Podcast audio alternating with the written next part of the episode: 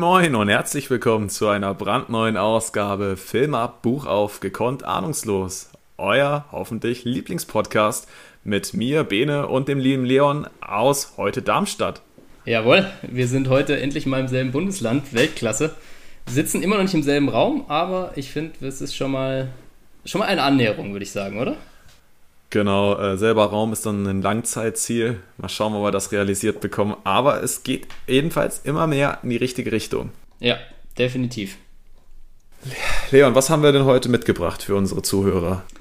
Ja, wir sind beim dritten Viertel, um mal bei unseren Basketballern zu bleiben, die ja jetzt auch nicht ganz unerfolgreich waren, äh, von unserem Buch James Bond 007 angekommen. Und zwar, welcher Teil hatten wir da?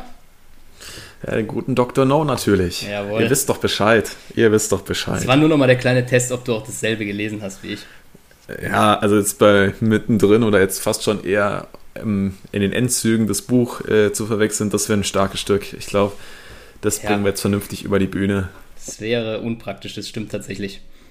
Genau, er kennt das Spiel, glaube ich, aus den letzten beiden Folgen schon ganz gut. Wir haben uns jetzt, wie gesagt, die Literatur geschnappt. Äh, Dr. No, den Film haben wir besprochen, könnt ihr gerne nochmal reinhören. Unsere erste Folge tatsächlich. Also da war noch so einige Kinderkrankheiten in der Folge, äh, die wir hoffentlich mittlerweile ausgemerzt haben.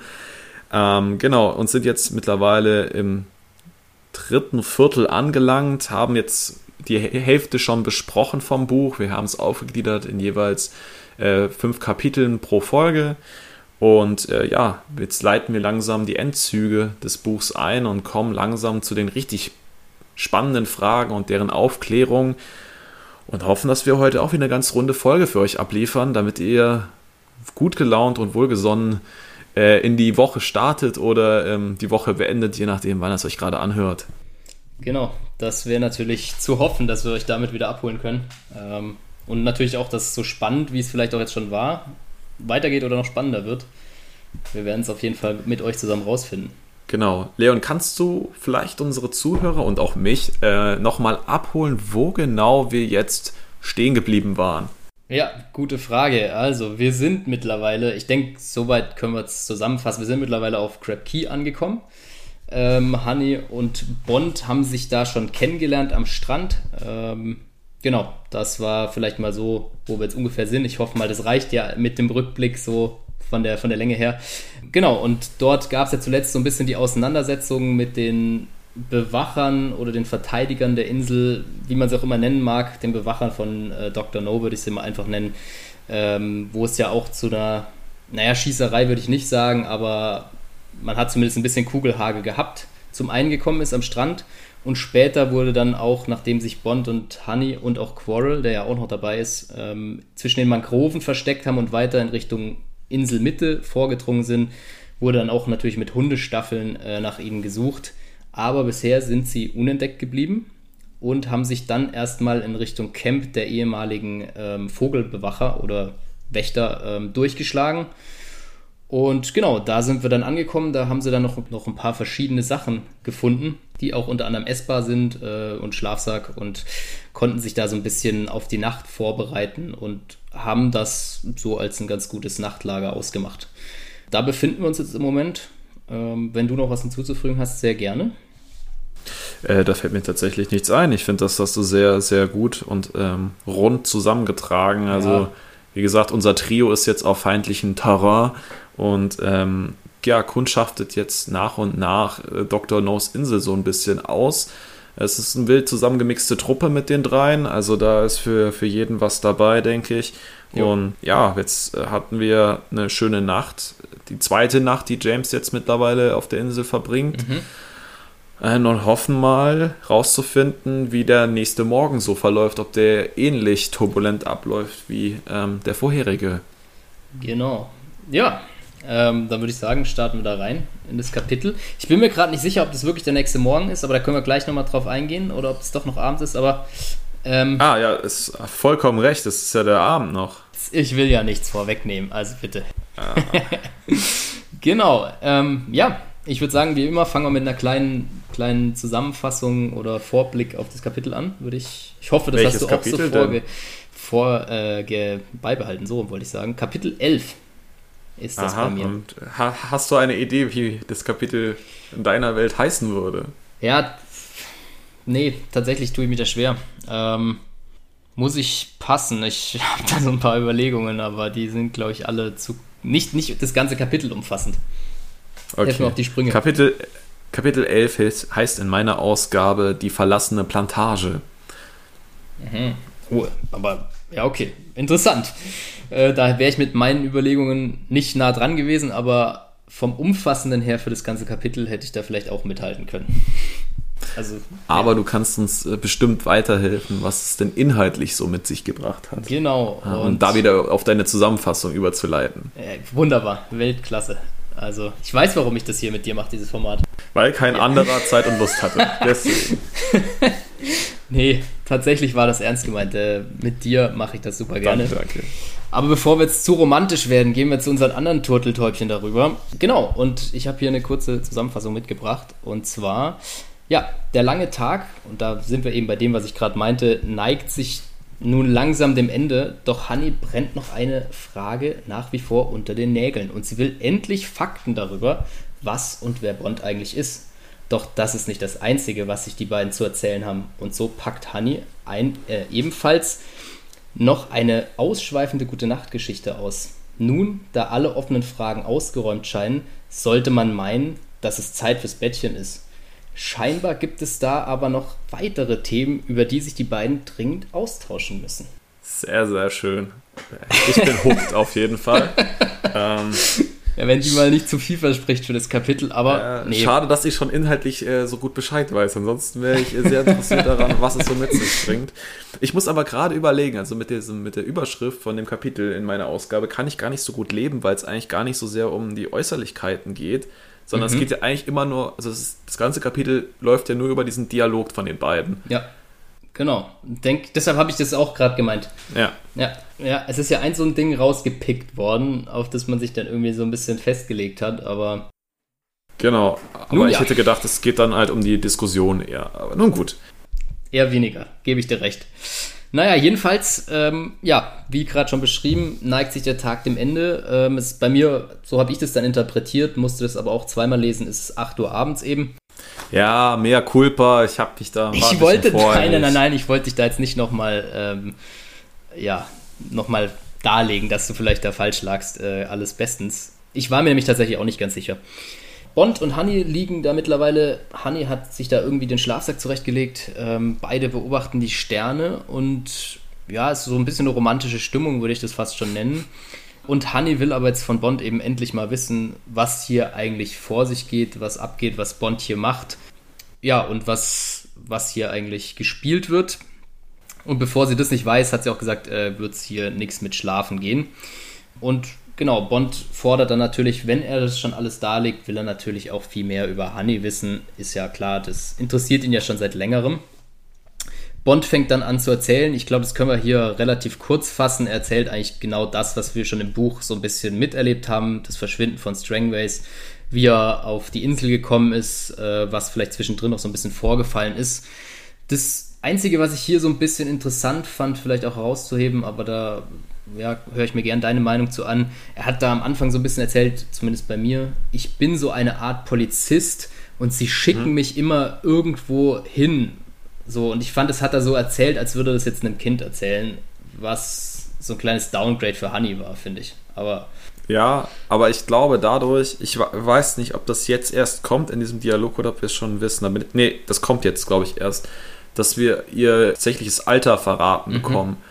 Und man da schon so einen kleinen Schockmoment hat, weil man ja weiß, Ja. okay, James ist jetzt keine 25 und ist auch keine 30, sondern eher Ja. einen Tacken älter.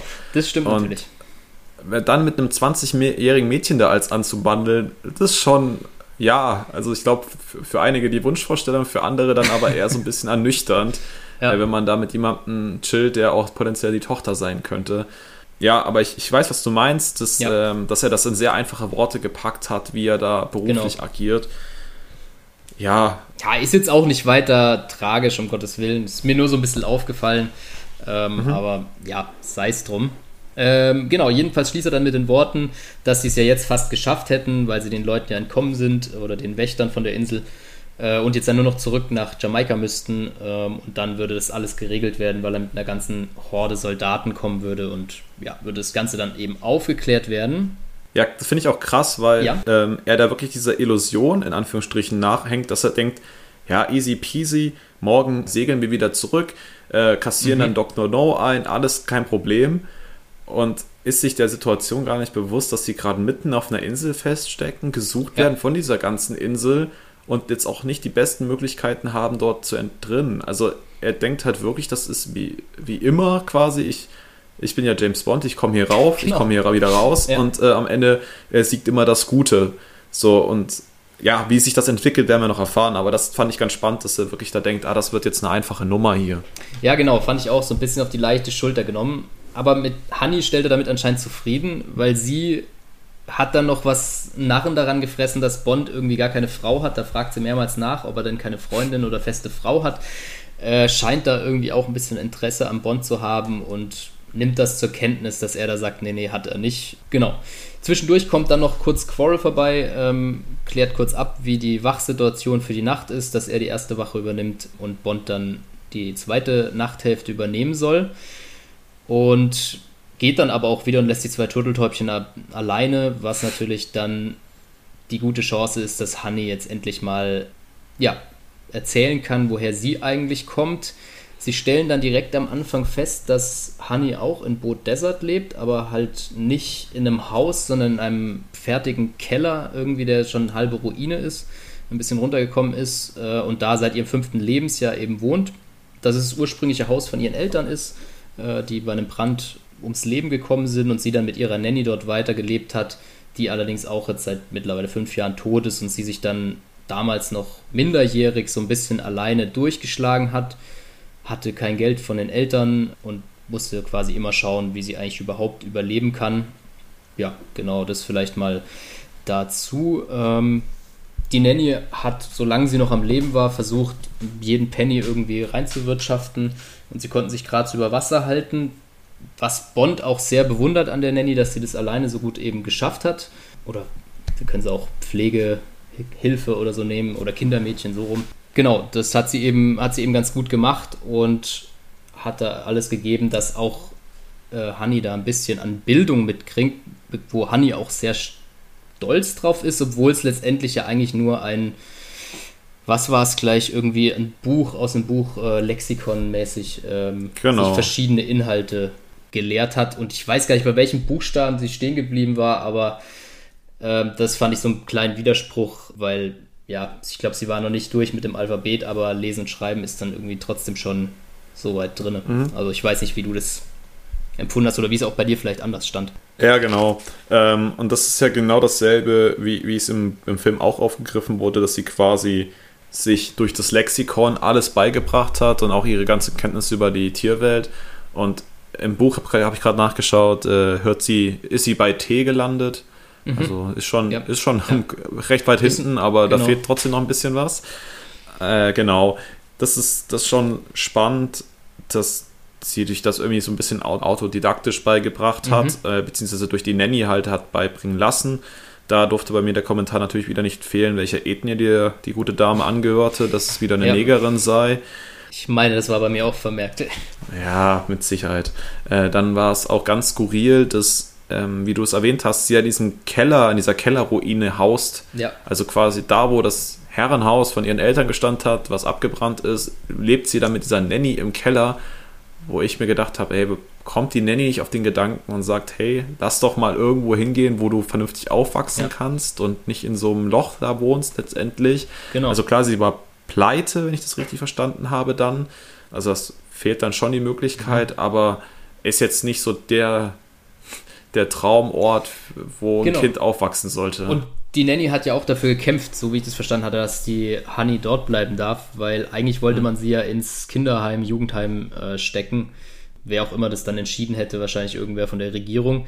Und vielleicht auch wichtiger Punkt, hier kommen wir, glaube ich, zu dem zurück, warum das Kapitel so heißt, die verlassene Plantage, weil eben dieses ganze Gebiet in Bo Desert gehört zu einer ehemaligen, waren es Bananenplantage? Ich bin mir nicht sicher. Ähm, jedenfalls zu einer ehemaligen Plantage von einer jamaikanischen Familie. Und ich glaube, ja, aber finde ich einen recht kleinen Teil, um danach ein ganzes Kapitel zu benennen, ja. um das vielleicht noch abschließend dazu zu sagen. Ja, Hani erzählt dann weiter. Sie kommt dann so ein bisschen auf ihr Schönheitsproblem, das sie offensichtlich hat, zu sprechen wegen ihrer Nase.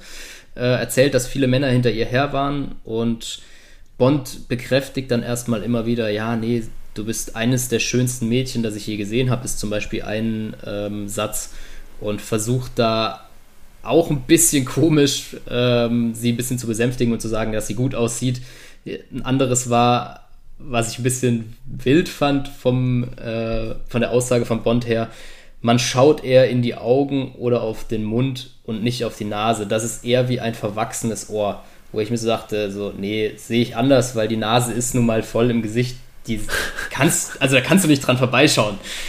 Aber die Nasenthematik hatten wir jetzt ja schon ein paar Mal. Ähm, genau. Ja, was wird ja halt noch wilder, weil er weil ja. er dann halt auch die Schönheits-OP aufschwatzen will. Ja, genau. Und dann wird sie halt Fuchsteufelswild und sagt, ja, also ja. wenn man so reich ist wie du, dann geht das vielleicht, aber wo soll sie das Geld dafür hernehmen? Also sie hat sich damit anscheinend schon befasst, aber, aber es ist halt realistisch ist es halt einfach nicht. Genau. genau. Aber sie ist trotzdem soweit überzeugt von sich und sagt auch noch in einem Teil, dass sie, ähm, sagt sie folgendes, ich weiß, dass ich ganz gut aussehe, aber halt natürlich die Nase ist dann so ein bisschen das Problem. Also sie weiß schon, glaube ich, dass sie jetzt nicht ganz schlecht aussieht. Ähm, wie gesagt, Bond, wie du schön vorausgesagt hast, ähm, sagt dann eben, dass er da es ja OP-Möglichkeiten gäbe und will dann aber natürlich, dass sie weiter erzählt. Und ja, sie erzählt dann noch ein bisschen, wie sie gelernt hat, mit den Tieren so gut umzugehen. Die kamen nämlich immer zu ihr in den Keller, wenn da zum Beispiel Ernte war, sind die alle geflüchtet. Und die Tiere hatten scheinbar ein ganz gutes Gespür dafür, dass sie den Tieren nichts machen möchte. Und so konnte sie da recht gefahrenfrei mit denen umgehen. Und dann war es eben ein zweiter wichtiger Punkt, der dann auch wieder zurück zu der Nase kommt im letzten Endes. Der Besitzer dieser Ländereien, ein gewisser Manda, so hieß er zumindest bei mir, ähm, mhm. der sie dann, vor allen Dingen nachdem die Nanny tot war, ähm, Honey belästigt hat, auch sexuell bei mir war jetzt nicht ganz klar, ob sie auch vergewaltigt wurde dann in einer Nacht. Ja, das wurde relativ offen gelassen. Davor ja. auch schon, als irgendwie Män Männer Interesse bei ihr angemeldet haben. Also es wurde immer mal wie so eine Andeutung gemacht, dass genau. es in diese Vergewaltigungsrichtung hineinging. In ja. der, in der, Im Film hatten wir es, glaube ich, so ähnlich, dass sie ja, in der genau. äh, der Vermieter sie vergewaltigen mhm. wollte, sie sich aber dann zur Wehr gesetzt hat. Ja. Genau, aber ja, erzähl ruhig weiter, wie die Story ja, ausging. Zur Wehrsetzen, gutes, gutes Stichwort. Sie hat sich dann eine von den Tieren, die bei ihr ja regelmäßig in den Keller kommen, äh, gefangen, und zwar eine schwarze Witwe. Und hat die eines Nachts bei Manda ins Zimmer und unter das äh, Moskitonetz ins Bett gelegt, äh, sodass er dann ja, letztendlich qualvoll gestorben ist über mehrere Tage hinweg. Was Bond ja. wiederum sehr äh, mitnimmt oder auch sehr verstört zurücklässt wodurch sie dann ein Stück weit ein schlechtes Gewissen kriegt, ob sie da jetzt was falsch gemacht hätte. Aber Bond sagt ja, nee, er wird es halt jetzt nicht zur Gewohnheit werden lassen, aber lässt dann auch damit ähm, gut sein. Genau, dann erzählt sie eben weiter und sagt, auch um sich diese Schönheits-OP leisten zu können, hat sie durch Zufall von der Idee, Muscheln zu sammeln und dadurch Geld zu verdienen, erfahren. Wie genau stand bei mir nicht geschrieben. Sie hat sich da irgendwie noch mit einem ehemaligen Lehrer auch ausgetauscht, ähm, zumindest stand es bei mir, der ihr davon erzählt hat, dass man dadurch halt sehr gut ähm, ja, Geld machen kann. Und jetzt hat sie seit einem Jahr immerhin schon 15 Pfund angespart. Ich weiß nicht mehr, was die Schönheits-OP war. Ich glaube 500 Pfund mindestens. Genau, und hat sich ausgerechnet, ja, sie könnte aber im Optimalfall auch 50 Pfund pro Jahr verdienen, was jetzt natürlich trotzdem noch ein langer Weg ist. Und durch Zufall hat sie eben Crab Key gefunden und ähm, durch Inserate, glaube ich, auch in Zeitungen ähm, hat sie gesehen, dass Leute in Miami ganz scharf auf eine gewisse Art von Muscheln sind, die es eben auf Crab Key zuhauf gibt. Und damit hat sie genau. angefangen, die dorthin zu schicken. Genau. Genau, weil, weil die, die Muschelsorte, glaube ich, 5 Dollar pro Stück einbringt. Mhm. Also das ist ja dann wäre sie schneller an ihrem Ziel. Ja. Ähm, ist halt aber auch mit dem hohen Risiko verbunden, weil Crab Key halt auch nicht ganz ungefährlich ist. Genau, aber viel spannender fand ich, was, ja. was ihr, ihr Zukunftsplan für nach der Muschelgeschichte ist. Und das finde ich super wild, auch mit der Hintergrundgeschichte mit dem Manda, äh, dass da was nicht ganz koscher war. Ähm, und zwar, ja, Bond fragt, was sie machen will, wenn, er, wenn sie denn schöner wäre und was auch schon assi ist, so ein Stück weit, ähm, nachdem sie ihre OP gemacht hat. Ähm, Und dann sagt sie einfach Call Girl, was Bond erstmal denkt, so er hat sie irgendwas falsch verstanden. Aber de facto, der Fakt ist einfach, nein, sie will wirklich Call Girl werden, stellt sich darunter was mega Cooles vor ähm, und denkt auch, dass sie da bis zu 100 Dollar pro Kunde verdienen könnte. Und Bond ist einfach, ja, komplett verstört auch wieder, wie sie auf so eine Idee kommt, versucht ihr das auch auszureden. Ähm, und sie sagt, nee, nee, das schon cool, ich gehe dann auch in die USA und suche mir da, ich glaube auch Miami, wo ich dann mhm. viel Geld machen kann. Und ja, das Ganze hat sie eben aus dem Cleaner, aus diesem tollen Blatt, das ja schon ein paar Mal genannt wurde, als Idee heraus aufgeschnappt. Und ja, Bond versucht sie eben dann zu überreden, dass ja Tierpflegerin besser wäre oder im Jamaika-Institut arbeiten, weil sie ja gute Kenntnisse über Tier- und Pflanzenwelt hat. Ja, wo sie jetzt aber erstmal sich nicht, nicht so richtig überzeugen lässt und denkt, dass es schon eine ziemlich gute Idee ist. Und ja, aber sag gern deine Gedanken dazu. Ich fand's eine 180-Grad-Wende nach dem, was ich da vorgelesen habe. Genau, also erstmal, um auf diese Jobrichtung einzugehen, ich fand es auch sehr überraschend. Also, das passt ja nur wirklich nicht so sonderlich gut dazu, wenn man vornehmlich negative Erfahrungen mit Männern gesammelt hat. Mhm. Wie sich zeigt, ist ja von James aber sehr, sehr angetan. Ähm, also, es wird ja. ja noch irgendwann wirklich richtig nervig. Viel spannender finde ich James' Reaktion darauf, weil ich ganze Zeit überlegt habe, ob das jetzt James typisch ist oder eher untypisch ist, dass er eher von dem Job abrät weil er da irgendwie so eine Art moralische Position mhm. einnimmt oder eine pädagogische Perspe per ja. Ja, ähm, Position, um ihr da versucht, in seinen Augen den richtigen Weg zu, zu zeigen ja. und ihr davon abrät, Callgirl zu werden, wobei er ja wahrscheinlich augenscheinlich selber weiß, dass es mehr Geld abwirft und ähm, ja. Ja, und er das, die Dienste ja schon, die Dienste nimmt er ja schon auch manchmal in Anspruch. Also so ganz verwerflich kann er es ja auch nicht finden. Also ja, also er ist auch jemand, der leicht im Bett landet. Ob man da jetzt von genau. einer Sucht schon reden muss, ist vielleicht ein bisschen übertrieben, aber also er hat ja da auch keinen moralischen Kompass, mit wem er gerade nee, schläft. Also absolut nicht. In ja. den Filmen, ob, ob Freund oder Feind, ist da ganz gleich. Ist oftmals Mittel zum Zweck, okay. Aber ja, also er hebt sich ja da quasi über sie und möchte ihr da, also ist ja alles positiv gemeint, aber irgendwie eine Richtung geben, wo ich mir überlege, ob du jetzt der Richtige bist, der solche Tipps genau. geben sollte, weiß, weiß ich, nicht. nicht. Ja, bin ich auch, ja, sei mal dahingestellt auf jeden Fall, das stimmt. Ähm, er gibt dir dann auch noch den Rat, sie könnte sich ja mal in Bo Desert umschauen nach tollen Männern und sich dafür auch aufsparen. Was mhm. ich behaupten würde, er auch nie gemacht hat, sich für jemand Wichtiges im Leben aufzusparen, in dem Sinne, ähm, sexuell weiß ich nicht, würde ich jetzt eher verneinen, aber hm. ja, gibt auf jeden Fall den Rat. Dabei stellt sie aber fest, dass er der erste Engländer ist und dass son den, den sie kennenlernt und es sonst keine Leute in Bo Desert gibt, die es zu daten quasi würdig wären, weil das nicht wirkliche Männer seien. So, das mal hier als kleiner Abriss ähm, zu der Hintergrundstory von Honey. Dann ist aber natürlich auch noch Schlafenszeit. Und ja, sie denken aber beide noch so ein bisschen vor sich hin, schlafen nicht sofort ein. Äh, und Honey fragt dann letztendlich irgendwann, ob Bond nicht Lust hätte, zu ihr mit in den Schlafsack zu kommen, äh, weil es ja draußen vielleicht auch eh kalt oder unangenehm wäre und dass man sich ja da ganz gut zusammenkuscheln könnte. Was Bond kurz dazu bringt, nachzudenken, ob er das nicht machen soll und was jetzt daran so ein bisschen verwerflich wäre. Aber er kann sich dann letztendlich dagegen ja, durchsetzen, es nicht zu machen, äh, sagt dann, nee, sie soll schlafen, sie bräuchte auch die Kraft und Energie, deshalb wäre jetzt Schlafenszeit. Aber zum Schluss nennt sie ihn zum ersten Mal James, auch nicht mehr in der Sie-Form mhm. und sagt James Liebling. Ich weiß gar nicht, wie der Satz weiterging, das habe ich mir nur so rausgeschrieben, weil ich das markant fand, äh, bevor sie ins Schlafen gehen und ist anscheinend auch erstmal einverstanden damit, lässt sich aber von Bond noch versprechen, dass sie irgendwann, wenn sie von der Insel runter sind, schon noch eine Nacht zusammen verbringen werden so endet bei mir das Kapitel. Äh, wenn genau. du was hinzuzufügen hast, sehr gerne. Du hast ja manchmal mehr Infos. Ja, nee, also ich glaube, da brauche ich gar nichts mehr ergänzen. Das Einzige war, äh, dass, dass Hannis Alter halt für James eine Rolle spielt, dass er dann halt erfahren hat, sie ist 20 Jahre alt äh, und war dann auch überlegen, dass er sie sehr reif für ihr Alter findet. Mhm. Gut, das äh, ist wahrscheinlich auch dadurch begründet, dass sie sich Großteil ihres Lebens alleine durch, durchs Leben schlagen musste und du da letztendlich diese, diese Friss- oder Stirb-Mentalität entwickelst mhm. und schon irgendwie klarkommst. Aber du merkst halt, dass dir ganz viele Sachen fehlen, einfach so, so Wissenskenntnisse, ähm, ein Händchen für einen sozialen Umgang oder ähnliches.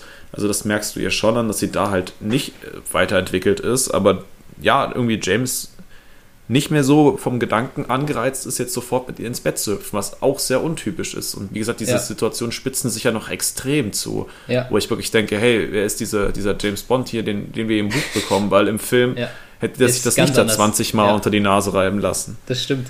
Aber finde ich einen spannenden Punkt oder wichtigen Punkt, dass du den noch genannt hast. Ähm, ja, ich finde, man sieht da manchmal auch, oder kommt später auch noch stärker, wie er so ein bisschen mit sich ringt und sich einerseits versucht schön zu reden, na und, was schon dabei, aber andererseits weiß er, dass moralisch vielleicht doch nicht so die ganz feine Idee ist, da mit ihr in einen Schlafsack zu kriechen. Kann sich ja bisher da auch ganz gut gegen zur Wehr setzen, gegen seinen inneren, ja, wie will man es nennen, vielleicht Trieb. Äh, Im Film hätte ich gesagt, dass es sein Trieb ist, hier, wie du sagst, ist er ein bisschen anders drauf. Mhm. Ja, damit endet, wie gesagt, Kapitel 11 und du darfst uns eine kleine Einführung zu Kapitel 12, wie heißt es? Äh, Kapitel 12 heißt bei mir das Ding. Das Ding, ähm, oh. Mhm.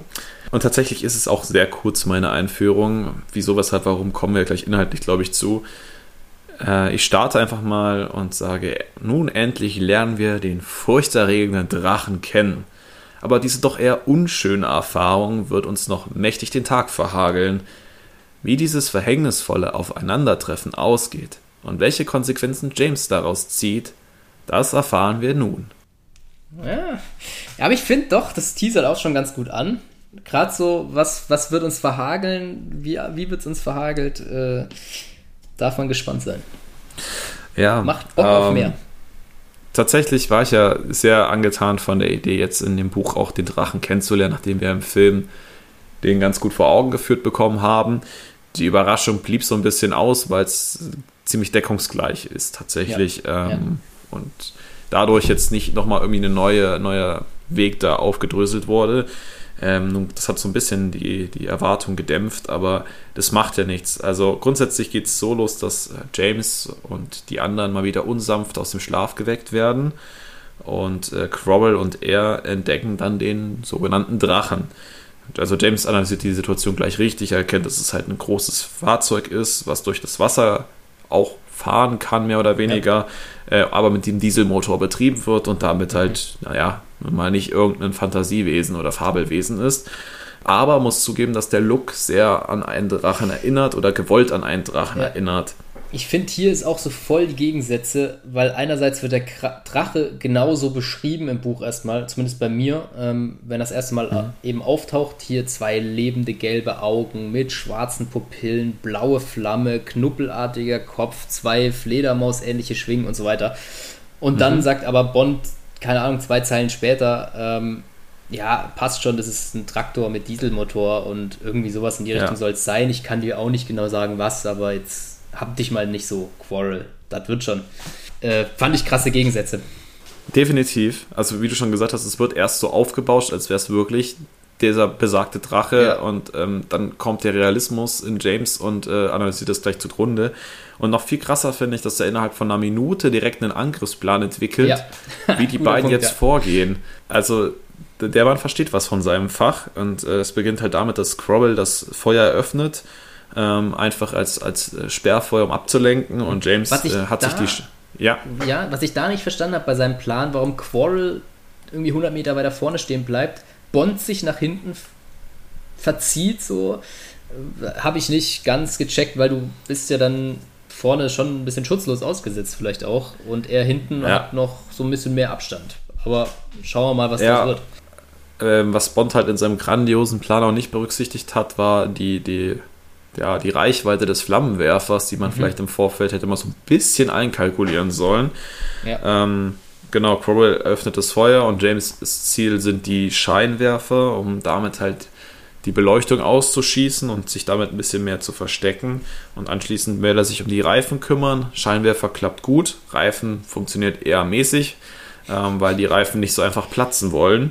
Und das Ende vom Lied ist deckungsgleich mit dem Film. Crowell ja. wird letztendlich gegrillt.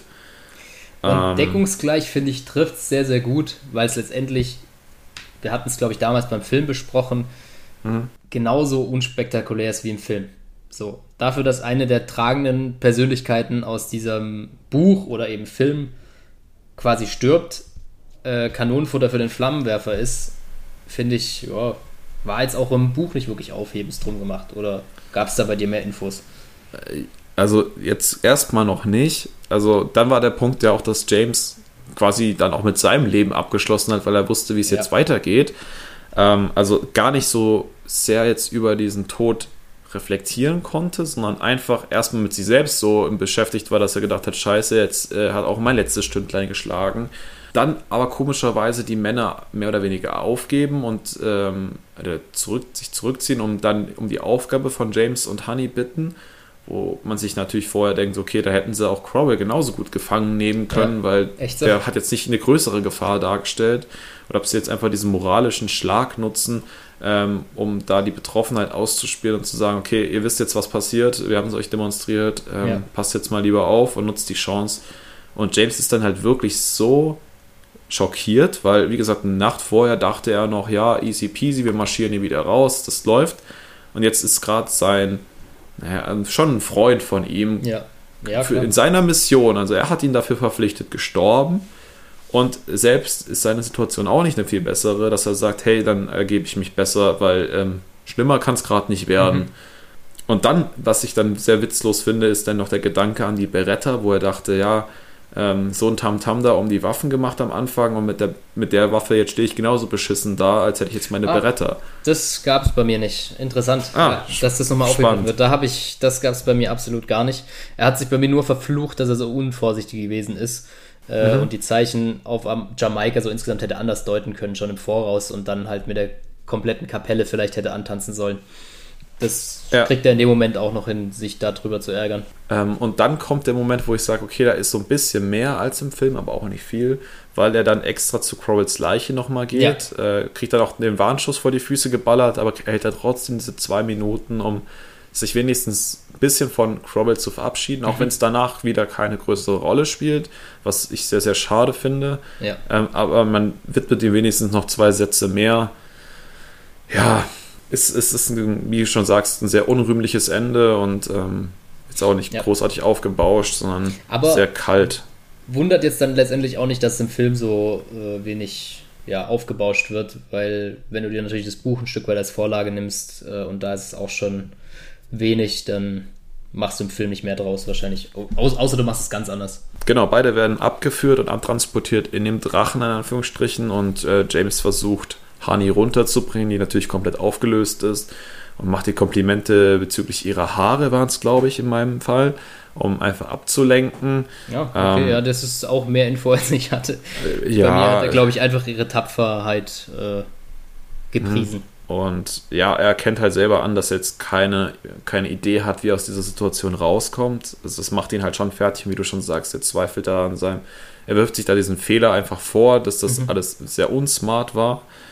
Ähm, und er versucht dann das Fahrzeug auch zu identifizieren, ja, und erkennt dann den Nutzen darin, dass es halt eine Abschreckungs, ein Abschreckungsmittel für Fremde ist, ähm, ja. dass es bewusst als Drache getarnt war.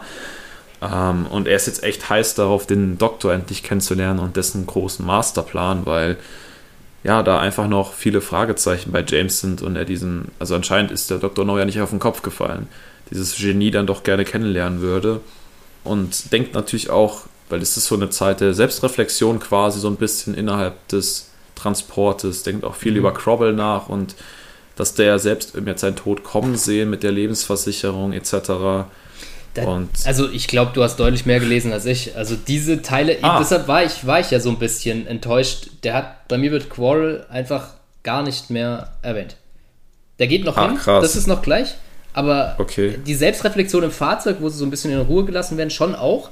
Aber da geht es auch bei mir eher so in die Richtung, ja, krasses, krasses Zeug hier. Dr. No muss schon echt ein Fachmann sein, hat sich hier ganz schön was zurechtgelegt, so. Aber Quarrel wird tatsächlich nicht, nicht mehr ähm, ja, thematisiert. So. Ja, also er, er, denkt schon drüber nach und ihm rückt diese Lebensversicherung halt nochmal bei mir zumindest in den Kopf und denkt, okay, ja, also, aber so richtige Selbstvorwürfe macht er sich da nicht. Also nicht nach mhm. dem Motto, ja gut, jetzt habe ich gerade dem das Leben gekostet mit meinem Übermut und hat jetzt auch vor allem Angst um Honey, dass ihr das gleiche Schicksal widerfährt. Ähm, ja, dann ist irgendwann diese ganze Geschichte rund um die Gedankengänge zu Ende, als sie dann in der Werkstatt eintreffen für den Drachen. Und dann gibt es da irgendwie so einen Schadensbericht von dem Fahrzeug und äh, James und Honey werden abgeführt von den Wachen, die sich als ziemlich grausam und sadistisch herausstellen, mhm. weil die ja. einfach einen absoluten Hass auf James haben und ja eigentlich gar keinen richtigen Grund, weil er hat ja jetzt nicht irgendwie vorgehabt, ihnen weh zu tun, hat etliche von denen umgebracht oder ähnliches, sondern sie wurden ja beauftragt von Dr. Nodi gefangen zu nehmen, was jetzt auch eigentlich ganz gut geklappt hat. Aber irgendwie muss ja James zum absoluten Feindbild erklärt worden sein, mhm. dass die da so ekelhaft mit denen auch umgehen. Ähm, und Honey wird ja. auch direkt als, als mehr oder weniger Kunstobjekt gehandelt, das es dann äh, zu Weihnachten gibt, in Anführungsstrichen, mhm. und äh, da wieder dieses The Thema der Vergewaltigung im Raum steht. Ja. Das ist schon krass. Ja, ist, ja, recht häufig hier in dem Buch tatsächlich, oder in den letzten Kapiteln. Aber Bond lässt sich das ja dann auch nicht richtig gefallen. Das war bei mir dann so, also da kann man vielleicht dann schon verstehen, dass sie ihn so ein bisschen nicht mögen, weil bei mir hat er sie dann noch richtig angeblafft, von wegen so, ja, rühr dich selber, ich mache hier gar nichts, ihr seid alles echt voll die Affen und droht hier mit euren Kanonen auf oder droht uns mit den Kanonen und die können jederzeit losgehen, also schau mal lieber, dass du die da irgendwo anders hinhältst, äh, weil bei euch kann man sich ja nicht sicher sein, so blöd wie ihr seid, so in die Richtung. Da gab die Passage gab es bei mir noch, ich weiß nicht, ob du die dann auch hattest. Äh, in der Form habe ich die nicht rausgeschrieben. Es ging dann eher so darum, dass bei mir James dann seine Aggression runtergeschluckt hat und ähm, sich jetzt nicht mit denen angelegt hat, sondern dann eher den 31er gespielt hat und meinte, hier, Freunde, das werde ich mal eurem Chef erzählen. Also genau, der, kam, der kam dann Den Dr. No, also ja. die Dr. No-Karte hat er gespielt und dann war Ruhe auf einmal, ja. weil äh, die da doch ziemlich Bammel haben, also schon Riesenrespekt und Angst vor ihrem Boss. Ja, gut, okay. Ich glaube, das Kapitel ist bisher so das, was am unterschiedlichsten ist, habe ich so das Gefühl. Vielleicht haben wir auch sonst immer ein paar Sachen ausgespart, wo wir gar nicht drüber gesprochen haben, aber spannend, also. Ja, sehr tatsächlich. Vor allem, dass sich das jetzt erst zum letzten ähm, Viert, äh, ja, letzte Hälfte dann irgendwie so genau. differenziert. Aber ich habe da noch zwei weitere Bände in demselben Buch drin, also wir könnten den Spaß noch ein bisschen länger haben. Ich bin gespannt, ich bin gespannt. Naja, jetzt bringen wir erstmal das Buch hier zu Ende. Ja, nur schon mal so als kleiner Teaser. genau. Das Kapitel endet dann damit, dass äh, James und Honey in einen ellenlangen Tunnel geschickt werden äh, zu einer Empfangsdame und als sie dann diese Tür zum Empfangsbereich öffnen, ist James vom Anblick einfach baff. Und ja. Cliffhanger des Todes, man weiß nicht, wie es weitergeht, außer ja. Leon, du erlöst uns mit dem Kapitel 13. Und welcher Überschrift? Die Höhle des Löwen oder? Äh, ein goldener Käfig wäre es gewesen. Oh, gar nicht mal so schlecht. Wobei es schon ist ziemlich ist. gut. ja, aber es ist, äh, es ist Aber Käfig so, Höhle, Käfig, Löwe. Ja. Versuch was wert. Ähm, ja, da habe ich natürlich auch wieder einen kleinen Teaser vorneweg. Genau, der beginnt folgt. Wie folgt. Ähm, wir, beziehungsweise Bond und Honey, befinden sich nun in Dr. No's Reich Deluxe Jeglicher Luxus, tolle Behandlung und alles, was das Herz sonst noch so begehren könnte, umgibt die beiden. Leicht kann man dem Anschein erliegen, sie hätten es nicht besser treffen können, nach ihrer Odyssee durch den Dreck in der Insel, Dreck der Insel nach ein paar Stunden, noch ein paar Stunden zuvor. Aber Vorsicht! Die ein oder andere kleinere Prüfung oder Eigenheit wartet schon auf unsere beiden Turteltäubchen. Sie scheinen eine kleine Verschnaufpause in ihrem Luxus-Doppelzimmer, oder sollte ich besser sagen in ihrer Luxus-Suite, zu bekommen, bevor es zum Treffen mit eben jenem Inhaber des prachtvollen Luxusschuppens gehen soll. Schön, schön, schön.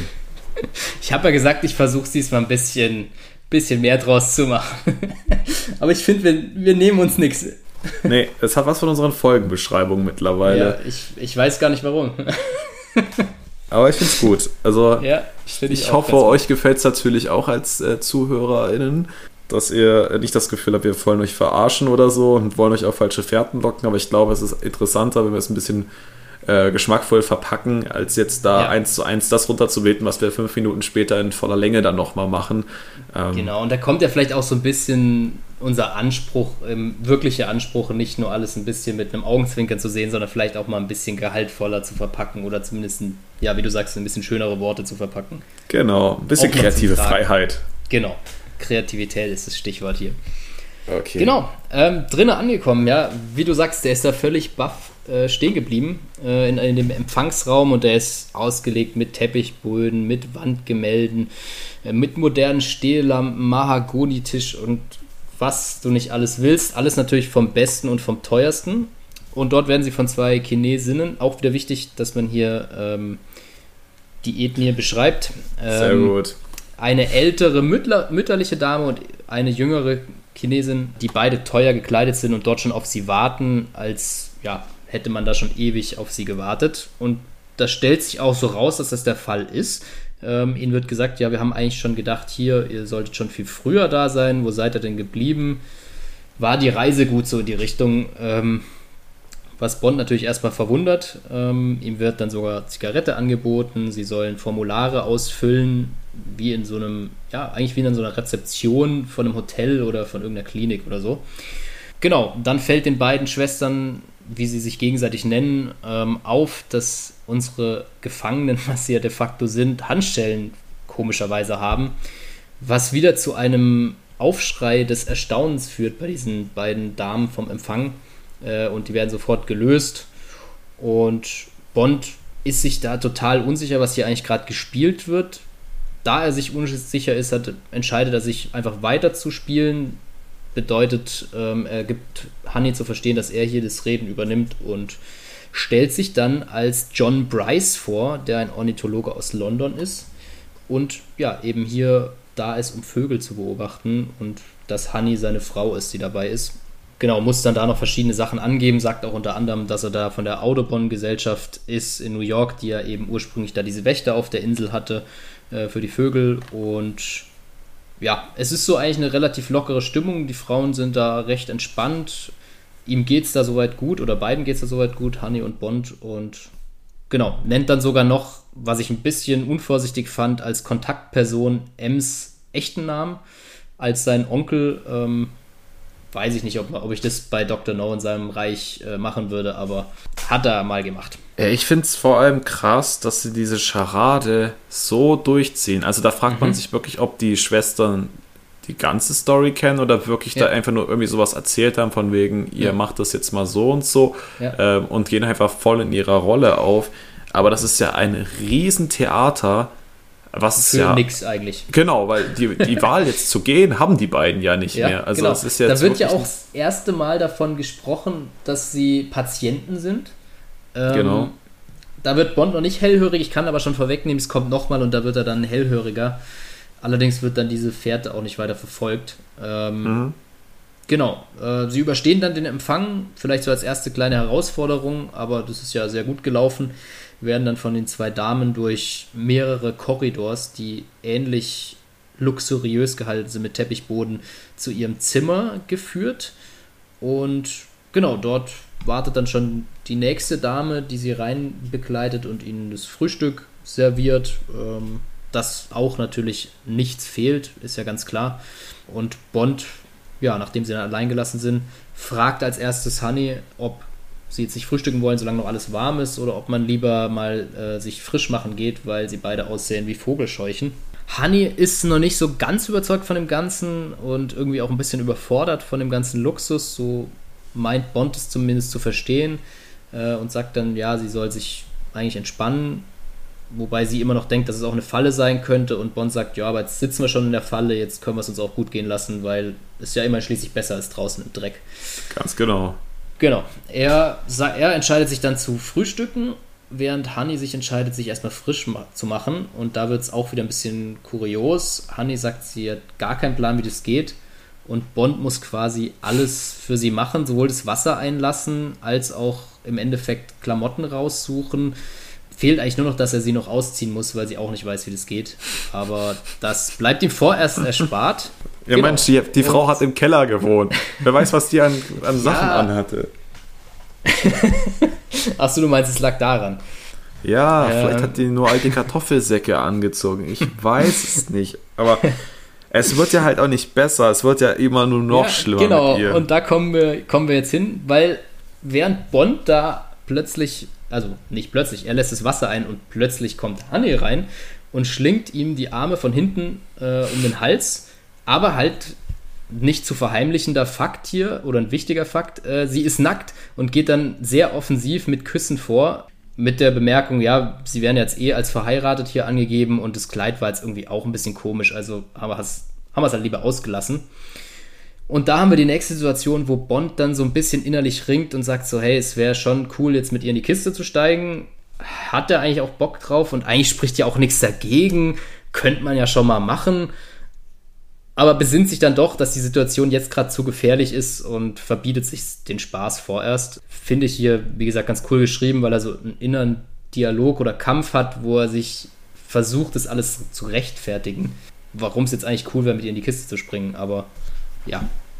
Er lässt es dann erstmal, was sie wiederum gar nicht so cool findet. Sie hat da jetzt schon gerne gesehen, wenn sie zusammen baden gegangen wären oder ins Bett oder ja, da ist wahrscheinlich jede, jeglicher Fantasie äh, Freiheit, soweit wie man nur denken kann. Genau, belässt es aber dann letztendlich bei einem langen Kuss äh, und geht dann aus dem Zimmer, während sie. Naja, ein bisschen gekrabbelt badet. wird schon. Also da wird bisschen, auch ein bisschen. Stimmt, Entschuldigung, habe ich das Wichtige vergessen, aber das wollte ich dir überlassen.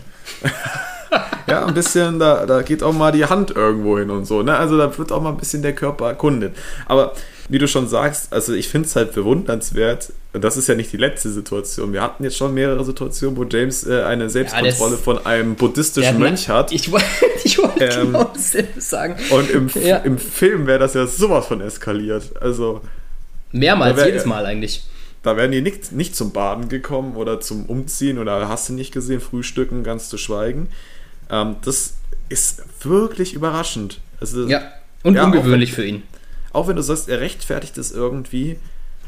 Aber ich ja, habe auch nie erlebt, dass James irgendwie Nein gesagt hat aus irgendeinem, also dass irgendwas wichtiger sein könnte als Nümmerchen. Also genau, und ich, ich wollte auch damit gar nicht sagen, dass es zu Bond passt, sondern eher so, ja, man sieht halt mal, dass er vielleicht innerlich damit kämpft, aber wie du sagst, normalerweise würde man Bond da nicht, nicht lange überlegen sehen. Also der, das, ja, wäre, glaube ich, eine klare Sache, was da abgeht. Nun ja, jedenfalls ja, nach ein bisschen Krabbelei ähm, verlässt er das Bad dann mit einem intensiven Kuss, was Hanni noch dazu verleitet, ihm die Zunge rauszustrecken. Das war so ein bisschen kindisches Hin und Her, sage ich mal, oder so ein verliebtes ist vielleicht besser getroffen.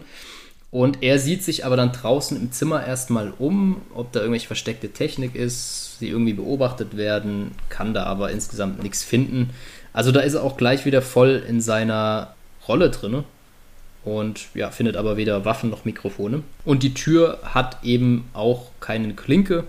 Genauso der Luftschacht ist zu klein. Ähm, ja, das heißt, er stellt hier nochmal fest, dass sie voll in der Falle sitzen, gönnt sich aber dann erstmal ein ausgiebiges Frühstück. Und genau, als sie aus dem Bad kommt, rennt sie natürlich erstmal wieder nackt durch den Raum, was ihn dazu veranlasst, erstmal die Augen oder die Hand vor die Augen zu halten.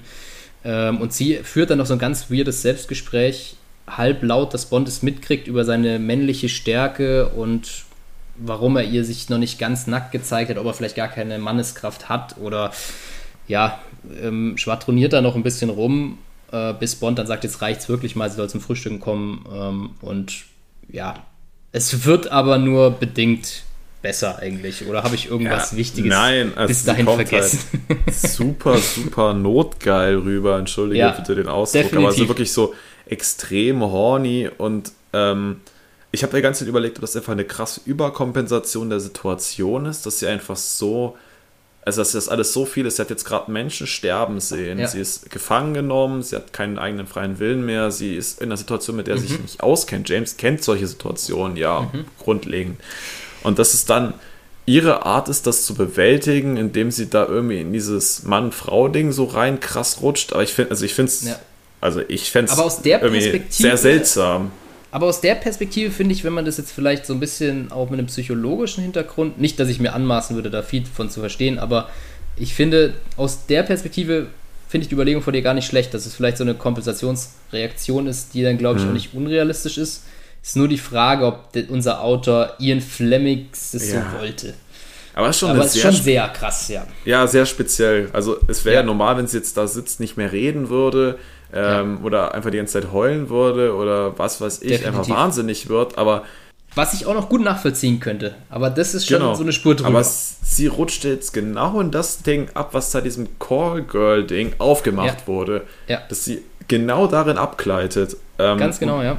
Also ich würde es jetzt mal als Überkompensation verbuchen, ansonsten verstehe ich es ehrlicherweise nicht, weil, also wenn das jetzt ohne irgendeinen emotionalen Hintergrund ist, also die müsste eigentlich fix und fertig sein. Also wie gesagt, du hast gerade Menschen vor deinen Augen verbrennen sehen. Jemanden, den du auch, naja, flüchtig in Anführungsstrichen kanntest.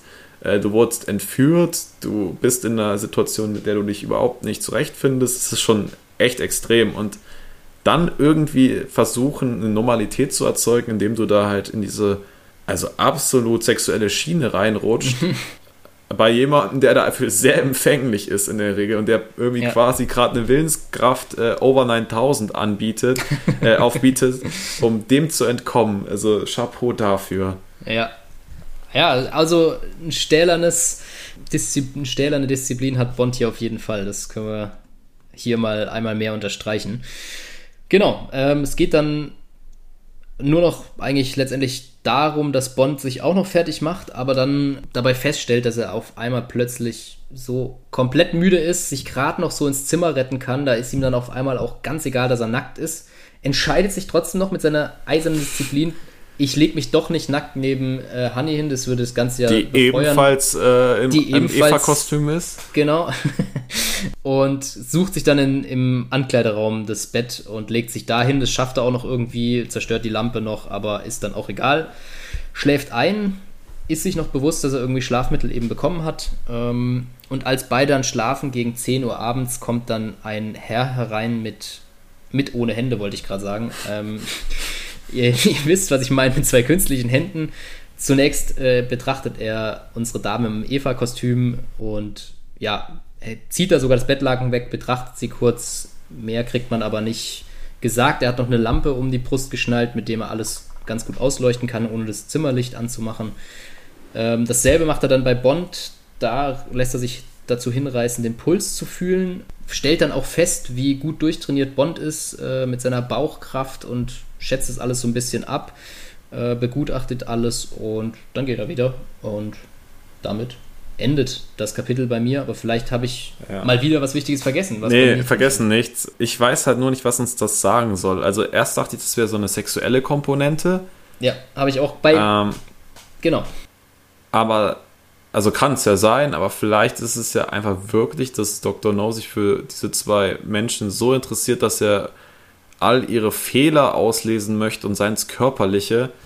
Mhm. Ah, das ist schon super, super strange. Oder er versucht seinen Gegner zu analysieren und einzuschätzen. Also wir können ja hier festhalten, das ist Dr. No. Ähm, ja, ja.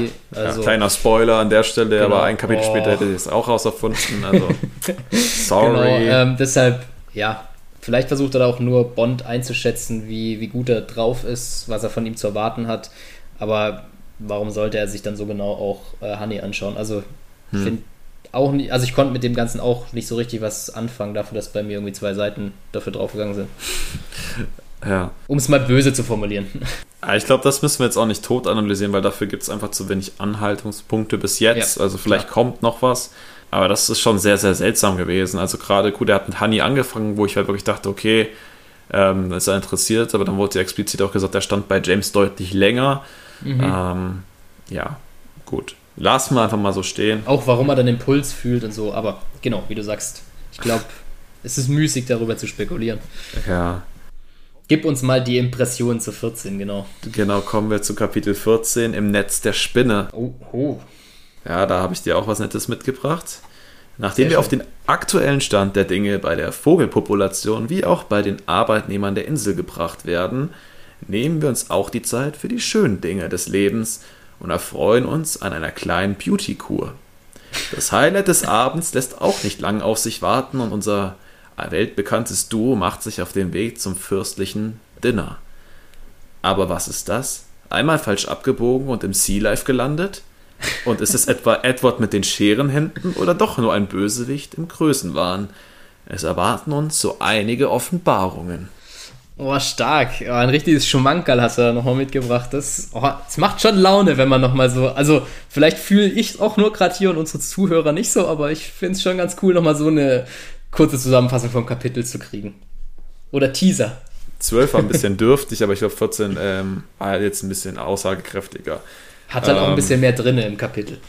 Definitiv, also da muss man ehrlicherweise sagen, jetzt auch dein letztes Kapitel hat jetzt inhaltlich, auch das erste Kapitel, das war super wenig Inhalt. Mhm. Also es wurde viel Exposition geleistet, viel Dialog, aber die Story hat so bedingt noch vorangetrieben. Aber ich glaube, da kommen wir am Ende nochmal zu, wenn wir jetzt äh, die beiden Kapitel noch besprochen haben. Also rein geht's in, ins Netz der Spinne in Anführungsstrichen. Ähm, es startet mit der Vogelsituation auf Crab Key, weil durch den Drachen können viele Vögel, unter anderem der Rosalöffler, nicht mehr nisten, weil der die Nester zerstört. Und sie fühlen sich einfach extrem gestresst, weil er da mit seinem Feuerding da alles da in Brand setzt. Es kommt halt nicht mehr zum Brüten und die Viecher ziehen halt alle weg oder verfallen in Hysterie und verrecken letztendlich daran, weil sie überstresst sind. Du wirkst so, als hörst du das ja. jetzt das erste Mal. Ja, komplett. ah, lol. Bei mir ging es anders los. Ich finde es spannend, einfach auch nochmal einen, einen anderen Anfang zu kriegen. Ähm, und voll gut. Ich wollte dich nicht aus der ähm, Ding bringen irgendwie. Ich war nur gerade so, also das kommt mir nicht mal ansatzweise bekannt vor. Aber bitte, dann gib uns da noch die Eindrücke fertig. Ja, dann ähm, kommen wir noch zum Guano Komoran, der ähm, hingegen in Frieden gelassen wird und damit gedeihen kann und äh, kräftig dafür für das Guano-Nachkommen sorgt.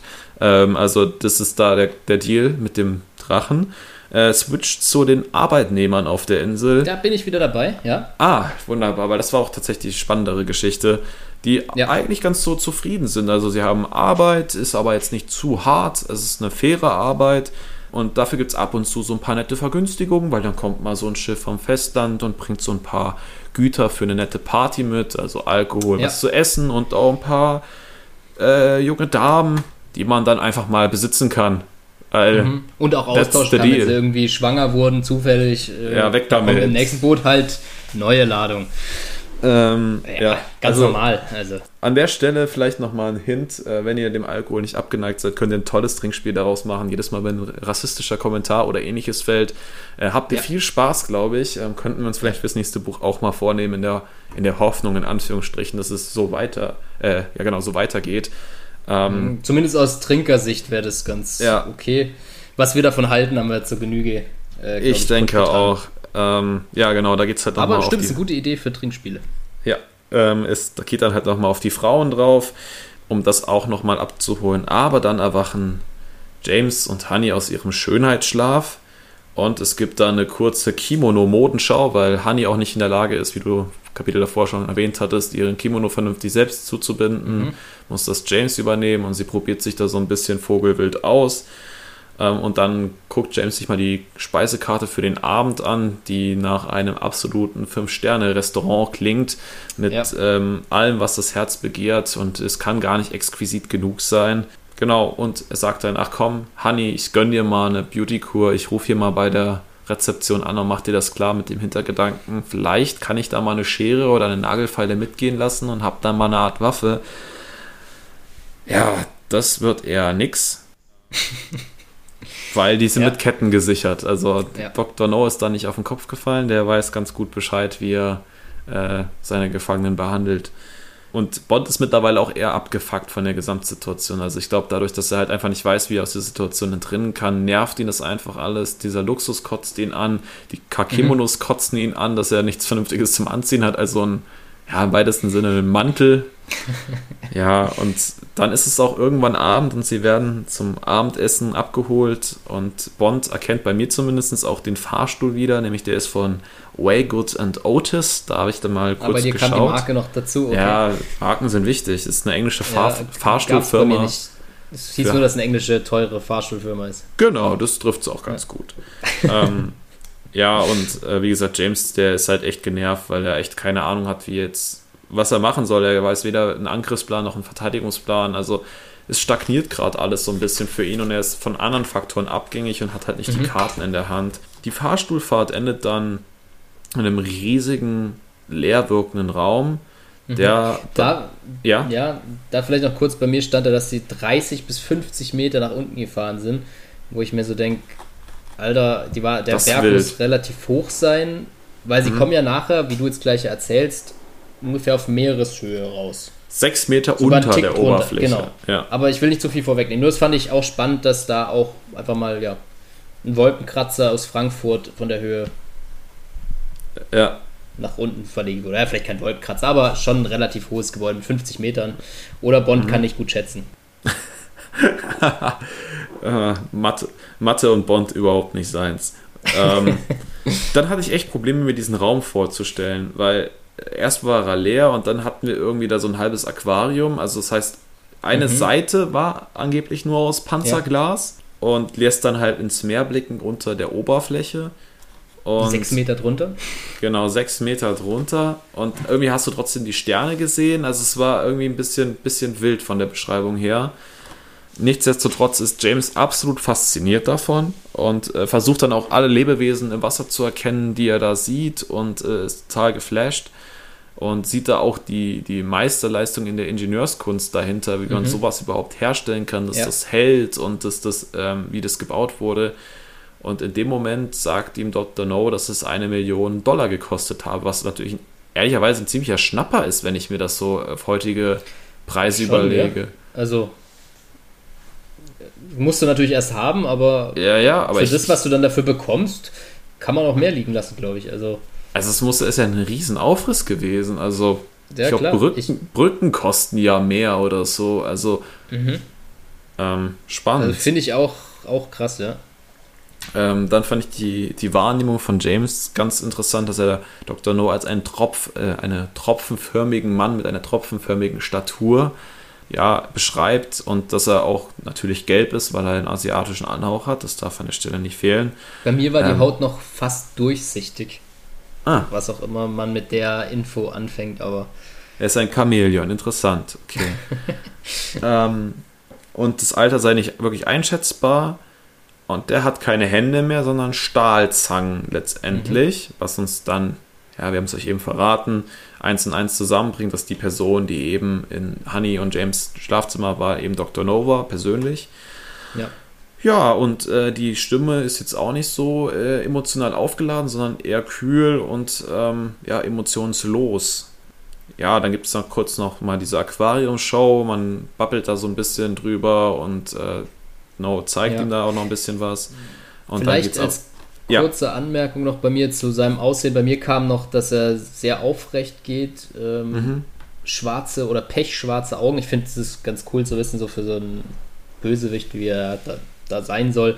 Pechschwarze Augen, äh, kleine Wimpern, ungewöhnlich geschwungene Augenbrauen und so ein breiter zusammengepresster Mund, ähm, der so ein ständiges Lächeln hatte, aber so ein grausames. Also so wurde es mhm. bei mir beschrieben. Äh, fand ich eigentlich so, wenn man, selbst wenn man den Film nicht kannte, ich finde, sie haben es im Film sehr gut getroffen, irgendwie. Ja. So ja. von der Umsetzung her, wenn ich mhm. mir das gerade vor Augen hole. Aber ich fand es auch so, wenn ich jetzt den Film nicht gekannt hätte, hätte ich mir, glaube ich, ganz gut das vorstellen können, so im Kopf. Ja. Ähm, ich, hätte jetzt nicht die, ich hätte jetzt nicht noch die Aussage gebraucht, er ist Asiate. Ich hätte mir da auch was anderes Cooles vorstellen können, aber so insgesamt finde ich es ganz eindrücklich beschrieben. Zumindest bei mir. Ja, doch. Also es wurde auch viel Platz dafür verwendet, die, das Aussehen das zu beschreiben. Ja. Also ja. Genau, dann geht es jetzt mal langsam zum Essen und äh, No stellt noch seinen Leibwächter vor, den er da einfach mal irgendwie nicht, nicht geholt hat. Ähm, bekommt jetzt aber auch nicht einen Riesenslot, dass man da irgendwie so einen Sidekick aufzieht, sondern mhm. einfach nur, okay, äh, der ist immer da, wenn ich ihn brauche und ähm, ich würde mir dreimal überlegen, ob du irgendwelche Faxen machst, äh, James, sonst ähm, setzt was. Und ja. hier bestellt dann Bond auch erst endlich mal einen Wodka Martini. Das hatten wir, glaube ich, in, am Anfang des Buches nicht. Da hat er andere Getränke bestellt. Genau, das äh, fiel mir dann noch auf. Und ja, ähm, dann geht es so ein bisschen um die Ambition von Dr. No, dass er sagt, man kann alles bekommen, was man will, ob groß oder klein, wenn Ambition, Konzentration und der Fokus stimmen.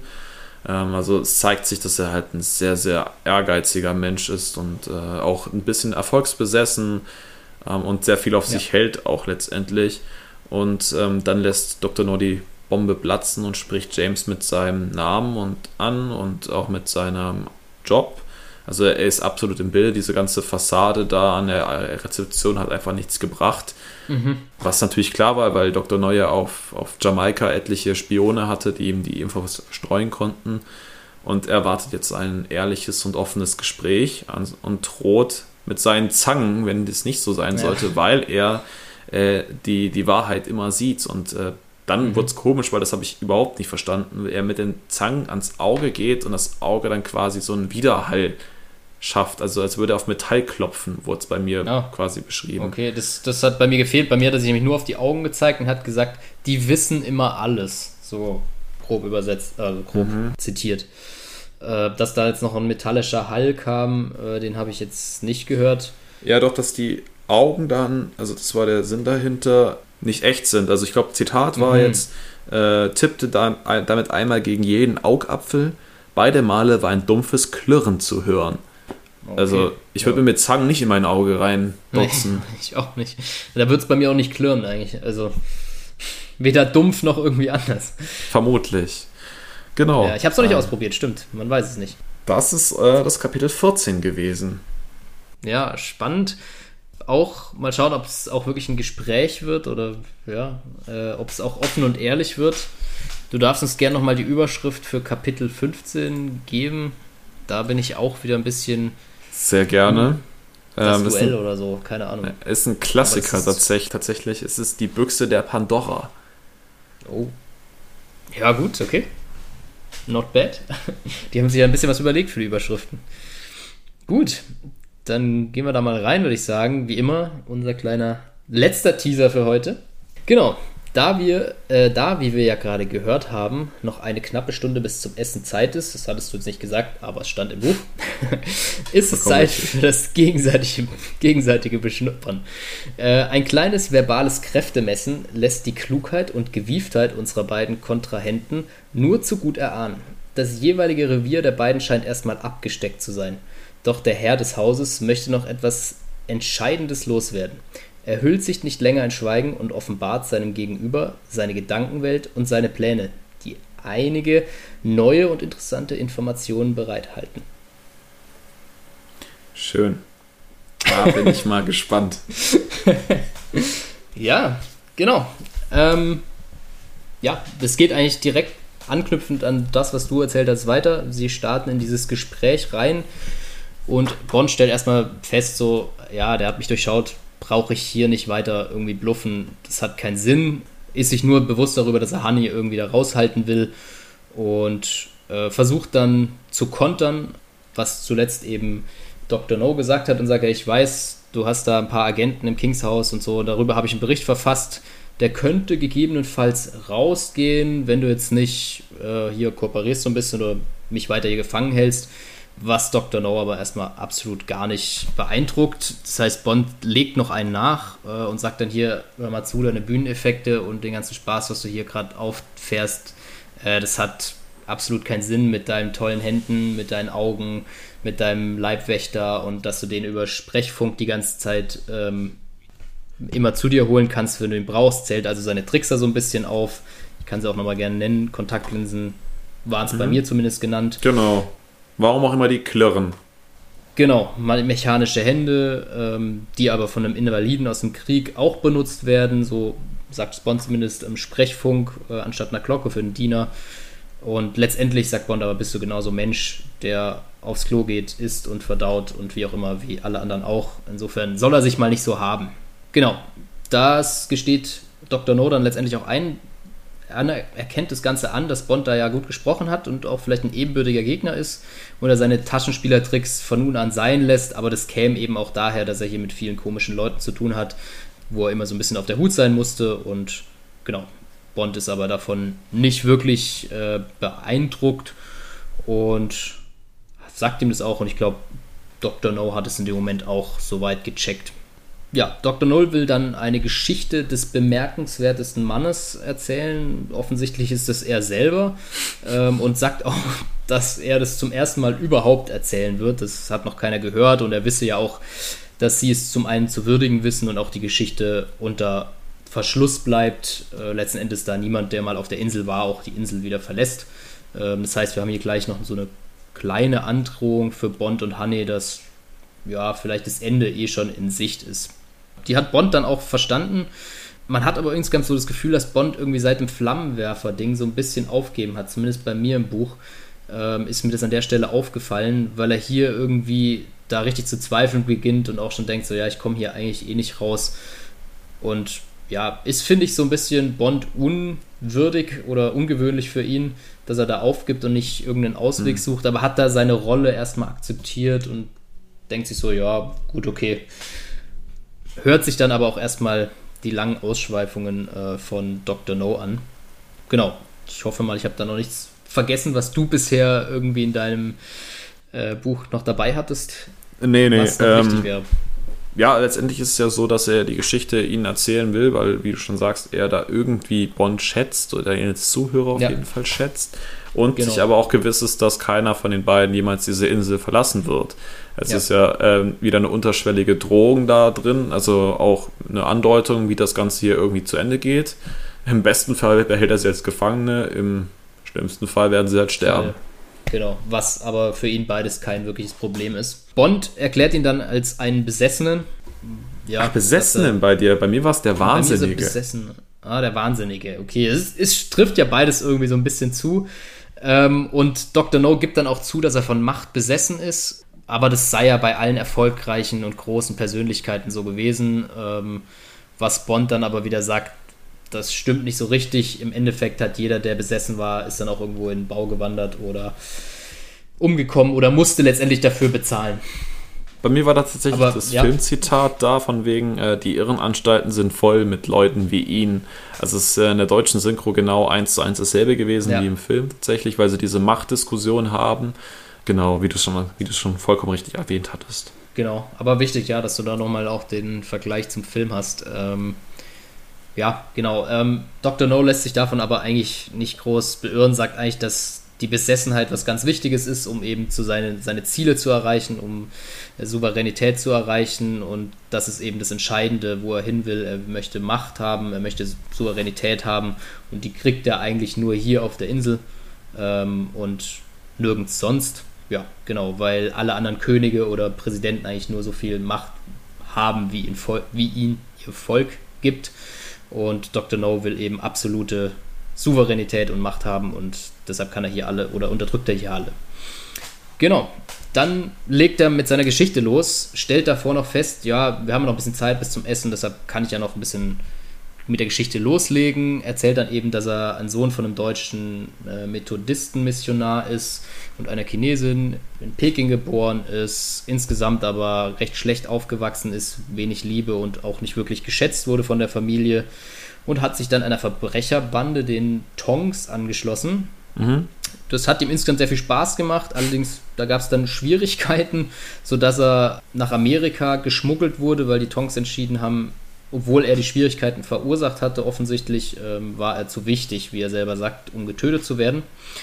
Und dort in Amerika bei einer bekannten Tong-Bande ähm, wurde er dann eine Art Schatzmeister. Hier erfahren wir auch zum ersten Mal, wie alt er sein könnte. Er sagt, da war er ungefähr 20 Jahre alt.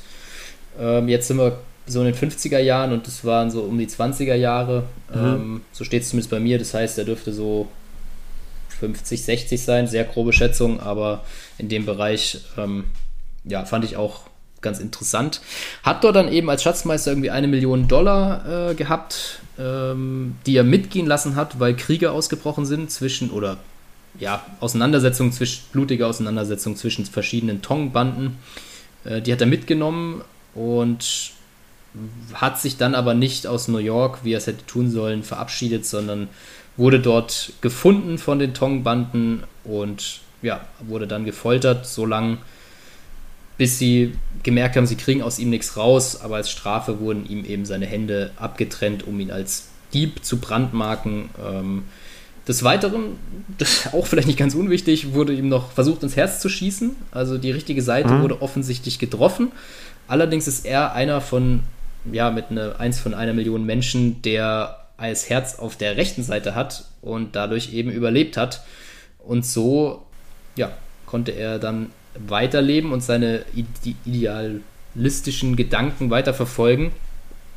Hat sich dann entschieden, das Geld so schnell wie möglich loszuwerden. Da habe ich nicht ganz verstanden, was es damit auf sich hat. Er hat das alles in Briefmarken investiert, weil er meinte, er hätte die, äh, den Börsencrash und so vorhergesehen oder die Krise und den Krieg ja, hat es dann alles in Briefmarken umgemünzt. Ich denke mal, um den Wert irgendwie zu erhalten. ja, genau. Es ging ja halt um die Inflation mehr oder weniger, weil ja. dass du dann eine sichere Info äh, Investition hattest und in seiner Perspektive mhm. waren es da halt die Briefmarken, weil das Geld hat er ja behalten, das war ja der Kasus genau. Ja. Dafür hat er ja einiges geopfert. Genau, und Unter konnte das, seine Hände, ja. Genau, und konnte dann das Geld andersweitig anlegen, um es zu erhalten. Ähm, hat dann aber auch sein Aussehen verändert. Ne? Genau, das Aussehen hat er stark verändert, um sich dann in Milwaukee in der Medizin einzuschreiben und zu studieren und hat sich da so ein bisschen in der akademischen Welt versteckt, was ihm sehr gut, ja, ganz gut gepasst hat. Er hat sich da dann versucht, den menschlichen Körper besser kennenzulernen, sich näher zu bringen und zu schauen, wie leistungsfähig er ist. Und zum anderen konnte er dann gleichzeitig sich Doktor nennen. Das hat er aber, glaube ich, nur so getan. Er war nicht wirklich Doktor, mhm. um Vertrauen bei den Leuten zu haben, weil man einem Doktor halt immer vertraut. Ähm, daher dann, um das dann auch noch aufzuklären, haben wir auch seinen Namen hier. Ähm, genau, und hat sich dann da erstmal weiter dem Ganzen in der Medizin verschrieben, ähm, nur um sein nächstes Ziel anzugehen, nachdem er da fertig war, nämlich die Erringung der Macht. Ähm, kommt, finde ich, ein bisschen plötzlich. Ich weiß nicht, wie es dir ging, weil da, finde ich, hat, hat man so das Gefühl, er spricht dann schon von der weltlichen Macht im Optimalfall, dass ja. er da irgendwann hin will, aber er kauft sich dann trotzdem erstmal Crab Key, genau. die Insel, mit dem Geld, wo er sagt, ja, da kann ich klein anfangen.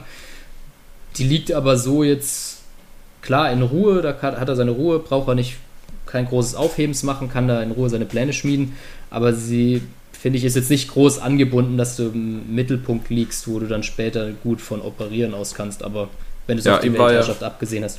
Genau, aber ihm war ja im Fokus diese Geheimhaltung extrem wichtig und die Verschleierung mhm, vor der wiederum. Außenwelt. Ja. Und ähm, dahingehend war es ja. Ein, ein, schlauer Schachzug, wohingegen ich mich gefragt habe. Also dann muss er ja wirklich durch die Briefmarken schon Gewinn erwirtschaftet haben, weil mit einer Mio kommst du nicht so weit. überlegen, ob da nicht stand, dass er die aber doch tatsächlich für eine Million am Anfang irgendwo gekauft hat, dieser verrückte Chinese oder so hieß es da, hat die Insel für, aber ich ich glaube, er müsst, müsste auch Plus gemacht haben. Ich weiß nicht mehr. Ja, ja aber, da, aber selbst wenn du sie für eine Mio kaufst, musst du da irgendwie was drauf errichten und Leute einstellen. Ja, das stimmt.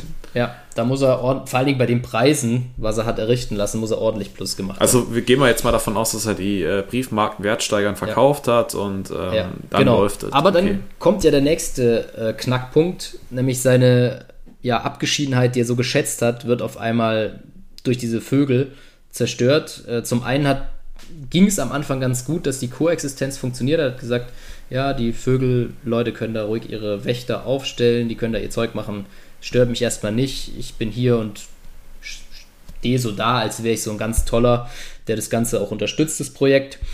Als dann aber da die Besuche angefangen haben äh, und man auch Touristen dahin schicken wollte, wurde es ihm dann doch ein bisschen zu bunt. Und die ganzen Situationen, die wir hatten, wie zum Beispiel den Flugzeugabsturz, das Töten der Wächter, die Beisetzung, als die Marineoffiziere kamen und die toten Leichen von, der, von dem Flug mitgenommen haben, das hat er alles als Show aufgesetzt. Also zum einen war er natürlich verantwortlich und zum anderen hat er das aber dann auch so aufgesetzt, dass sie sich alle wohlgefühlt haben und gedacht haben, ja, das war wirklich ein Unglück und er hat sich das da wirklich bemüht zu kooperieren ähm, und hat damit ein positives Bild von sich hinterlassen. Mhm. Ähm, genau, und hat sich dann aber auch geschworen, dass das das letzte Mal war, dass sich hier jemand auf der Insel einmischt oder mitleben darf. Ähm, das heißt, alle, die auf die Insel kommen, bleiben da auch oder werden halt getötet. Er endet das Ganze dann mit dem Satz, ich habe das jetzt, denke ich, stark zusammengefasst, also ergänzt da, da gern noch, ja, wenn irgendwelche gut. wichtigen Punkte fehlen. Genau, beendet das dann mit dem Satz, und das, meine lieben Freunde, wie er sie hier nennt, ist meine Geschichte oder besser gesagt das erste Kapitel einer langen, interessanten Geschichte. Genau, und sagt eben auch noch, dass er daraus seine Lehren eben gezogen hat, wie ich gerade schon gesagt habe. Bond findet das Ganze interessant, ähm, will dann noch kurz wissen, was mit Strangways jetzt eigentlich war, äh, stellt dann auch noch fest, der ganze Spaß mit Strangways war nur, weil der eben ein bisschen neugieriger geworden ist, was auf der Insel eigentlich abgeht. Wir erfahren auch das, was wir eigentlich schon wussten, dass sie im Mona-Stausee ähm, versenkt wurden, sowohl Strangways ja. als auch seine Sekretärin. Ähm, und es war ja auch ein recht leichtes Ding, die zu beseitigen, weil er eben ein ganz gutes Netz an Spitzeln und Auftragskillern oder was auch immer Gehilfen ähm, in Jamaika hat. Also Dr. No in dem Fall. Genau, das, das mal so weit. Bond sagt ihm dann natürlich auch noch, dass seine, ähm, sein Radar nicht so geil ist, weil er beide Schiffe übersehen hat oder nur eins gesehen hat und das muss das von Hanne gewesen sein, wo sie angekommen ist. Versucht dann nochmal erneut Honey da rauszuholen und zu sagen, lass sie doch wenigstens gehen, sie hat damit nichts zu tun, ich habe sie hier mit reingeritten, was Bond aber dazu verleitet zu sagen, ja, das ist halt einfach Pech gewesen, ich kann sie eigentlich eh ganz gut gebrauchen, weil ich habe da noch so ein Experiment, da bräuchte ich auch noch eine weiße Dame, hat er, glaube ich, bei mir auch wirklich so gesagt. Genau. Ähm, hat man halt auch wieder dieses, ja, schon rassistische, ähm, diesmal ein bisschen in die andere Richtung. Genau, war halt Pech gehabt, und Bond sagt nochmals, ja, ich habe den Bericht hier, das geht auch alles raus und versucht mit ihm noch auszuhandeln nach dieser Geschichte, ob er da nicht von dieser Insel loskommen kann. Und sagt, ja, ich habe den Bericht, der geht raus. Oder ich gebe dir eine Woche Vorlauf, Dr. No, kannst dich schon mal auf den Weg machen, dich aus dem Staub machen und wir suchen erst innerhalb von einer Woche dann nach dir. Endet mit dem Satz, natürlich auch ein Cliffhanger wie immer. Und Dr. No, sind Sie interessiert genau. an diesem Angebot? Genau, ja. er versucht da wirklich noch Dr. No irgendwie zu überreden, damit sie, also er, er sucht halt händeringend nach einem Ausweg, weil er genau weiß, ja. also er kann sich ja. hier nicht rauskämpfen und ihm liegt halt Honey am Herzen, deswegen jetzt hier groß was riskieren ist auch nicht drin, aber er weiß halt auch, wenn sich diese Situation jetzt ergeben, ähm, wird es auch kein gutes Ende mit ihnen nehmen. Das mhm. ist, ist schon sehr spannend tatsächlich und ja, damit enden wir heute mit dem 15. Kapitel genau. und äh, leiten die letzte Etappe ein und dürfen in zwei Wochen dann die finalen Kapitel besprechen und damit dann hoffentlich auch das letzte Rätsel lösen und in jede Ecke ein bisschen Licht bringen. Genau. Ja, ich hoffe mal wieder, es hat allen gefallen. Ich glaube, diesmal war es ein bisschen trockener vom Inhalt, weil viele Monologe dabei waren, aber ja, ich habe mir noch eine Frage notiert gehabt. Wir haben sie auch zugegeben im Voraus schon kurz thematisiert gehabt. Äh, und ich wollte einfach mal fragen, wie du es findest, weil man jetzt ja wahrscheinlich davon ausgehen kann, dass es mit den Raketen, was man aus dem Film kennt, äh, mit den Raketentopplings nicht mehr groß zur Sprache kommt. Ob du das erwartet hast, ob du findest, es war wichtig, dass das nicht im Buch vorkommt oder ob du findest, dass die Vögel vielleicht nicht getaugt haben für einen Film als Aufhänger für den ganzen Spaß. Ähm. Mhm. Ja, da muss ich ehrlicherweise sagen, vielleicht kommt ja noch was, weil das Gespräch mit Dr. Neuer noch nicht zu Ende ist. Ähm, Stimmt auch wieder. Ich Aber es wäre sehr spät, deshalb dachte ich, kann man die Frage hier schon mal Natürlich, also im Film hatten wir es ja von vorne von vornherein, wussten, okay, es geht ja. hier irgendwie um Raketentoppling und Radioaktivität und hier und da. Und momentan sind wir immer noch bei den Vögeln. Dr. No kündigt zwar an, okay, er möchte die Abgeschiedenheit, um seine Projekte zu verwirklichen. Aber wenn jetzt das Projekt ist, äh, Vogelexkremente abzubauen, Digga, dafür brauchst du jetzt nicht da ähm, so eine Geheimnistuerei aufziehen. So irgendwas muss ja doch ja, dahinter stecken. Ob die, die Frage ist, ob das schon am Laufen ist oder erst noch in der Planungsphase ist.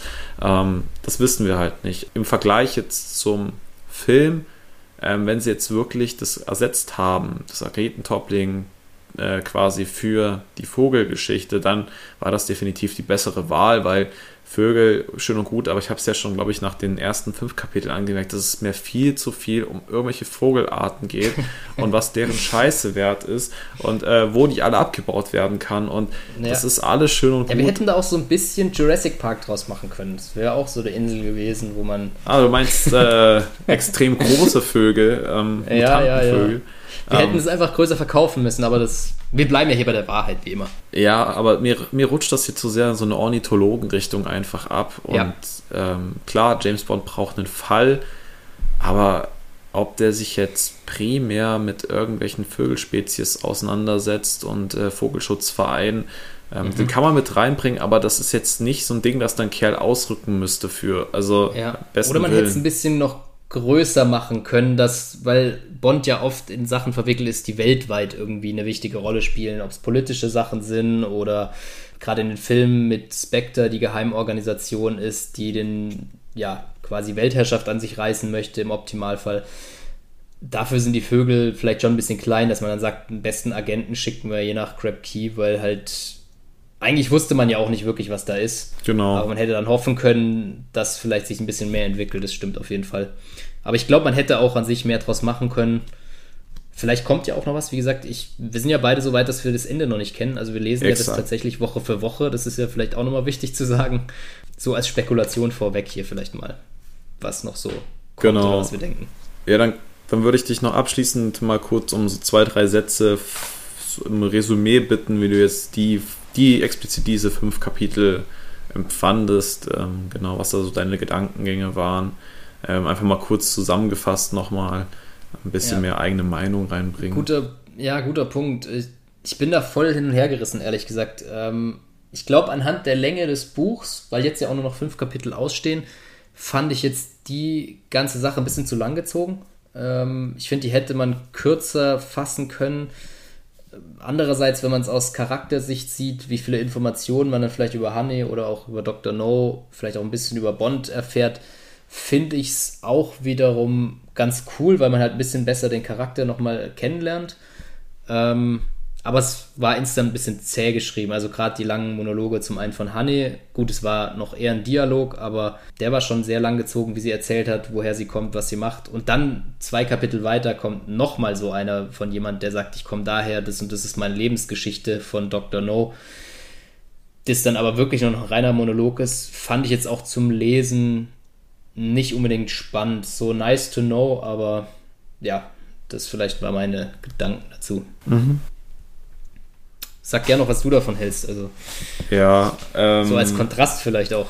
Ja, tatsächlich bin ich so ein bisschen enttäuscht, weil mich das Buch anfangs sehr, sehr abgeholt hat, einen guten Spannungsbogen aufgebaut hat und man vielleicht auch das Gefühl impliziert bekommen hat, hey, das entwickelt sich ja anders als im Film so ein bisschen, mhm. aber man hat trotzdem den Film zur Orientierung.